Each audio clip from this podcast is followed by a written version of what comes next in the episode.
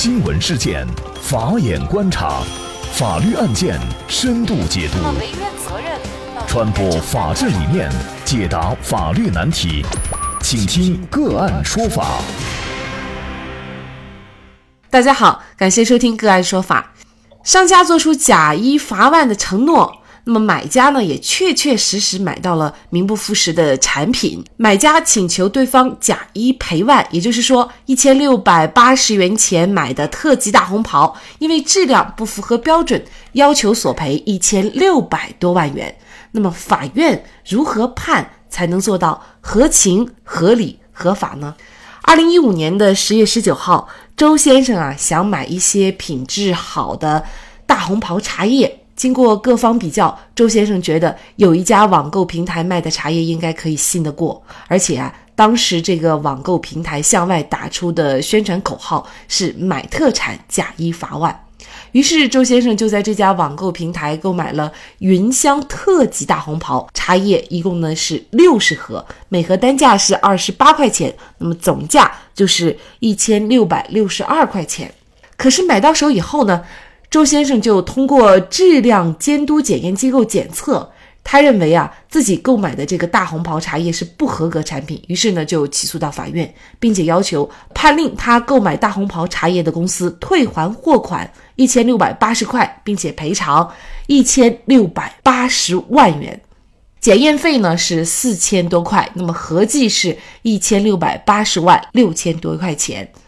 那么假一赔万。假一赔十的承诺，在我们现实当中啊，经常看见。那么这样的商家单方面承诺是否有效？一旦买到假货，是不是商家就要假一赔万呢？那么这起案件的判决究竟有何意义？那么就这相关的法律问题，今天呢，我们就邀请云南大格律师事务所主任耿学莲律师和我们一起来聊一下。耿律师你好，你好，范主播。感谢耿律师，就包括我昨天在逛街的时候，也发现有这个店铺啊，一个还不是很大的店铺，就是一个小店铺，上面也写着“假一赔万”，好像是卖鞋的啊。这样的承诺特别多，那么商家可能都是为了吸引客户，就是你来买我的东西啊，肯定保真。那么这样单方面的承诺是不是有效？就是只要咱们买到假，就可以以此来主张假一赔万呢？这样的，方主播，我觉得这个你刚刚说这个，你昨天去逛街还见到了这个假一赔万这种这个承诺是吧？我觉得你挺幸运的。说实话，我们这个日常生活当中，假一赔十啊，假一赔三啊，甚至假一赔百的，我觉得较为多见一点。假一赔万的这种呢，的确是比较少的。因为这种这个假一赔万这种情形呢，说白了，如果购买的价格合计。也不高的话，那赔下来可能也就不多。但是在本案当中，你看周先生这个，他花了一千六百多块钱，这个按这个假一赔万的标准，那要赔就是一千六百多万。所以呢，从日常生活当中就这现象而言呢，有，但是其实不是很多见。那么正因为不是很多见呢，它有可能就会传达给这个听众朋友或者是广大的消费者一种直观的感觉。这个时候就会对假一赔万的这种承诺的效力产生怀疑，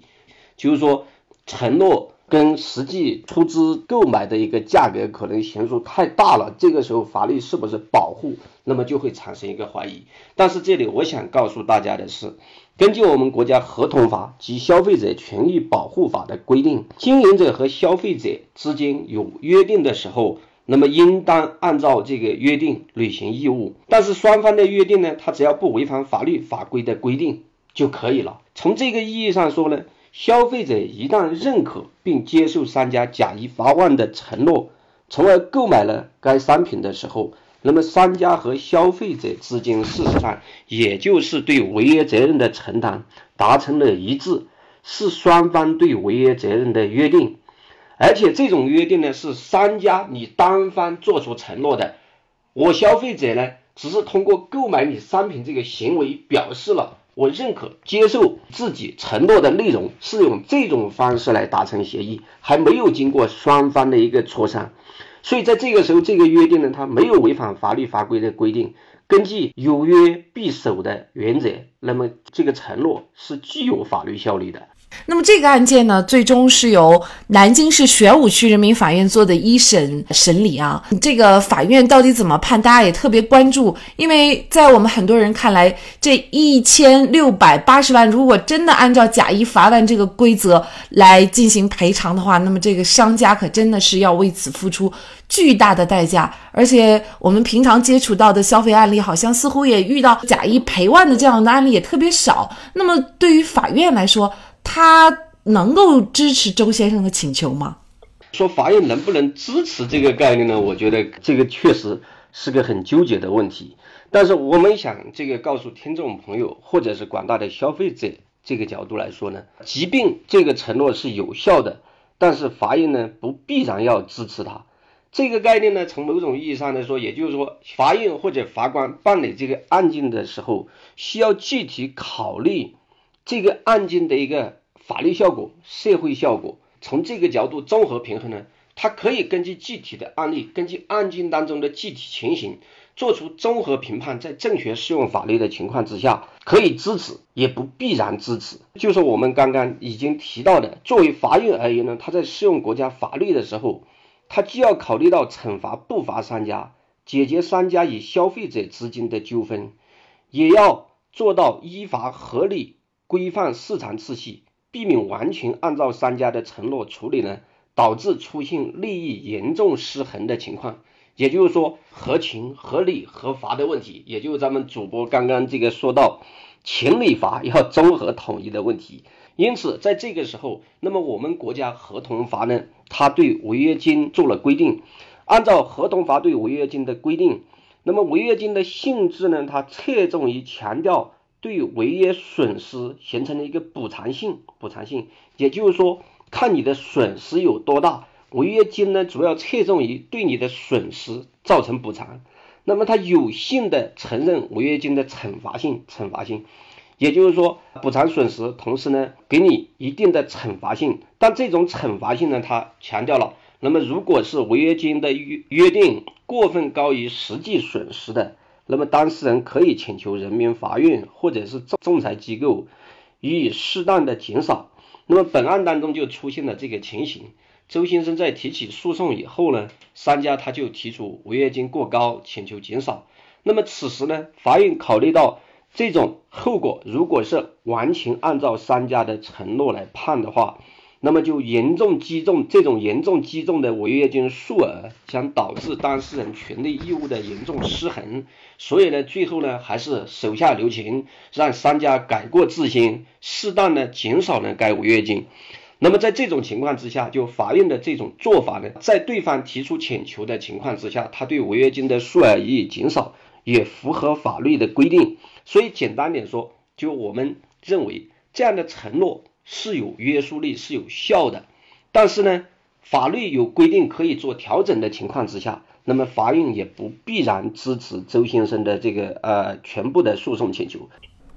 那我们来看一下这起案件的法院判决。那一审法院呢是判决周先生要退还给商家大红袍茶叶五十盒。那么商家在收到退货以后。退还给周先生货款一千六百八十元，同时呢，商家要支付周先生的赔偿款是一万六千六百二十元。那么也就是说，商家最后呢是支持了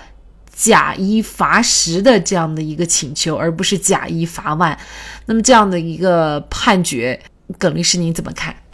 其实客观的说，从维持市场秩序这个角度来说。维护消费者合法权益的这个角度来说，我们整体上还是主张支持这个有约必守这样一个原则。因为你商家既然敢承诺，那你承诺就应该要承担你承诺应该付出的代价和后果。因为这种承诺呢，他一旦做出这种承诺以后，就更容易在大范围之内取得这个消费者的信任，从而获取这更多的更大的利益。那么，如果是啊，你通过这种方式来取得更大的价值的话，那么最后如果不能做到，我们认为整体上我们还是赞成你应当按你自己的承诺来承担相应的责任，这个是一方面。第二方面，那么正因为如此呢，就这个判决而言呢，我们才看到一个问题。那么虽然说商家是按十倍给周先生进行赔偿了，但是结合这个案子最后的判决结果而言呢，该案二审的时候，消费者就承担了诉讼费十二万元，那么他应该还承担着一审的一审的诉讼费也有十二万元。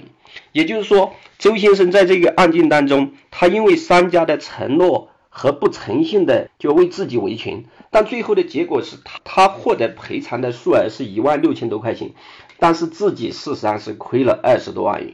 那么这样的结果呢？我认为对消费者还是有失公平的。就网络上说的，消费者和商家打了这个官司之后，谁更可怜？我认为这样一个结果呢？还是不利于消费者大胆的维护自己的诉讼权利，也就不能因为商家一次的错误就将他一棒子打死。但是我们在具体的个案当中，我们还是要考虑到最后这个判决的后果。那对双方而言，结合双方的具体行为，怎样做才更公平？其实消费者在这件维权案件当中，事实上是得不偿失的。他之所以没有按照被告承诺的假一罚万的标准，对其判以万倍的惩罚性赔偿，那么这个时候本身就是对商家予以了照顾，所以出于公平考虑呢，我们认为至少此时呢，诉讼费应由商家来承担，至少是承担大部分更为合理。那么这个呢，根据诉讼费缴纳办法第二十九条，诉讼费由败诉方负担，胜诉方自应承担的除外。那么部分胜诉、部分败诉的，人民法院呢，根据案件的具体情况，决定当事人各自负担诉讼费用的数额的规定。那么这样做呢，也于法有据。就这个案例而言，它还具有其他两方面更大的价值和意义。一呢是这个判决，它明确的为类似的纠纷处理呢提供了一个良好的思路。这个思路当中呢，有两个内容，我认为是非常值得借鉴的。一个呢，它是明确了应当从合同内容上对甲进行理解并予以判断，这就把当事人履行合同的真假与商品本身的种类、产地、质量等存在的问题有机的结合起来。二是把合同法及其相关司法解释、食品安全法的规定有机的结合起来，体现了在整个法律体系当中正确适用法律的良好导向。就在这个案件当中，周先生呢，他是以合同法为依据提出请求。那么这个时候，对方就说了，按照合同法，你违约金的数额就要减少到损失实际损失的百分之一百三十，那就是违约金只用承担总额两千左右的违约金。但在这个时候，法官就说了，周先生依据合同法提出的请求，但是呢，不排斥。这个时候可以适用其他的法律，也就本案当中，他最后是适用了食品安全法这个十倍的赔偿。我们说的什么意思呢？就在这个时候，法官在当事人的请求依据以外，他会主动考虑法律的正确使用，这样的行为在我们看来还是很值得法律人推崇的、赞美的。这个是一这个判例一个很重要的这个思路，很重要的价值。另外呢，从这个判决从引导商家合理承诺、引导消费者纯正维权这个角度，它也具有现实的呃引导意义，积极的引导意义。那么我们通过这个案例可以看到，要是按商家的承诺兑现的话，周先生他只买了一千六百八十元的产品，那么就可以获得。一千六百八十万的赔偿，而商家呢，他只卖了一千六百八十元的茶叶，却需要赔偿一千六百八十万。那么，不论是投入和收益之间，还是收益和责任之间，都是一万倍的差距。那么，这种巨大的差距，相对于有序的市场秩序而言，其本身就是畸形的，是不健康的。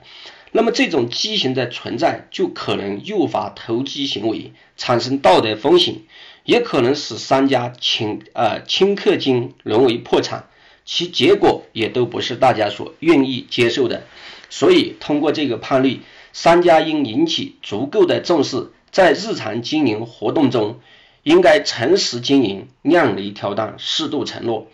那么就个人理解而言，不论是食品安全法还是消费者权益保护法，其规定的三倍赔偿或十倍赔偿，均是在啊双方当事人没有约定的情况下即可适用。在当事人有约定的情况之下，那么该约定呢，我认为也不排斥当事人约定的适用。如果通过这样的案例尚不足以引起商家的警醒，这个案例只是判十倍，但保不定什么时候按商家自己的承诺就给你判出几十倍甚至上百倍来。呃，从商家的角度来说，那么从消费者的角度来说呢，我们也一定不要把商家的虚假承诺当做发家的机会而钻营。自己真正因生活消费所需受到损害，为情是必须支持的。但如果把这种行为当作发家致富的机会而欲投机取巧，那只要担心偷鸡不成蚀把米。当然，我们在这里说的不是说本案当中的周先生有这个意思，但是呢，通过本案呢，我们的确的确可以看到，我们前面也说到，周先生呢提出了一千六百多万的诉讼请求，一二审他诉讼费是花了二十多万，但是他获得赔偿只有一万六千多，最后自己实际亏了。二十多万，二十多万，所以呢，通过这个案例呢，我们可以引发这样一种思考。所以呢，我们在这里也顺便提醒消费者，提醒这个商家，商家呢要合理承诺，适度承诺，消费者呢也要纯正的为情，不要以这样的事情呢投机取巧，否则呢，可能最终还是会给自己造成不必要的损失。那么这些意见呢，希望对啊广大的消费者朋友有帮助有益。嗯，事实上呢，我记得在去年啊，有一条新闻也是广受大家的关注，就是去年的八月份。美国加州州立法院呢，他宣判了一桩状告强生爽身粉致卵巢癌风险的案件。那么强生公司是当时败诉，并且呢，法院判决向受害者当事人伊娃埃切维利亚赔偿四亿多美元，那么也大概和人民币呢是将近二十八亿元。应该说，这个惩罚性的力度是相当大的。虽然呢，这两个案件可能没有一个特别相似的可比性，但是呢，我们会看到，那么在这起案件当中，对于商家的这种惩罚性的赔偿呢，是非常非常巨额的，那么几乎可以让一家公司是一蹶不振。同时呢，我觉得在这个案件当中啊，我们也应该倡导一种诚实守信的经营。就是商家，你既然做出了承诺，你就应该履行自己的承诺。如果违反，就应该为此付出代价。所以这个案件所反映出来的，最终其实消费者虽然维权获胜了，但是却得不偿失。说明呢，我们的法律对消费者的保护，应该说力度还是远远不够的。所以呢，那么如何在维护消费者利益和商家经营利益之间做好平衡，这也是法律在未来的道路上需要调整的。好，非常的感谢云南大格律师事务所主任耿学莲律师。那么大家如果想获得我们本期节目的全部图文推送，大家可以关注我们个案说法的微信公众号，公众号里面搜索“个案说法”就可以找到我们加以关注了。您输入。假一罚万，假一罚万就可以获得今天节目的全部推送。另外呢，我们的公众号里面也有对过去一百九十多期节目进行了分类，我们把它们分为了民事、刑事、婚姻家庭、行政类案件，大家可以根据自己的需要啊进行查看。另外呢，里面也有我们嘉宾的详细介绍。如果您在生活、工作、生意当中遇到一些法律问题，寻求解决。也欢迎大家向我们进行咨询，您可以直接添加幺五九七四八二七四六七的微信号进行咨询，也可以直接电话咨询。为大家提供法律服务的都是我们个案说法邀请的节目嘉宾，他们都非常的专业、资深和负责任。感谢您的收听，我们下期节目再见。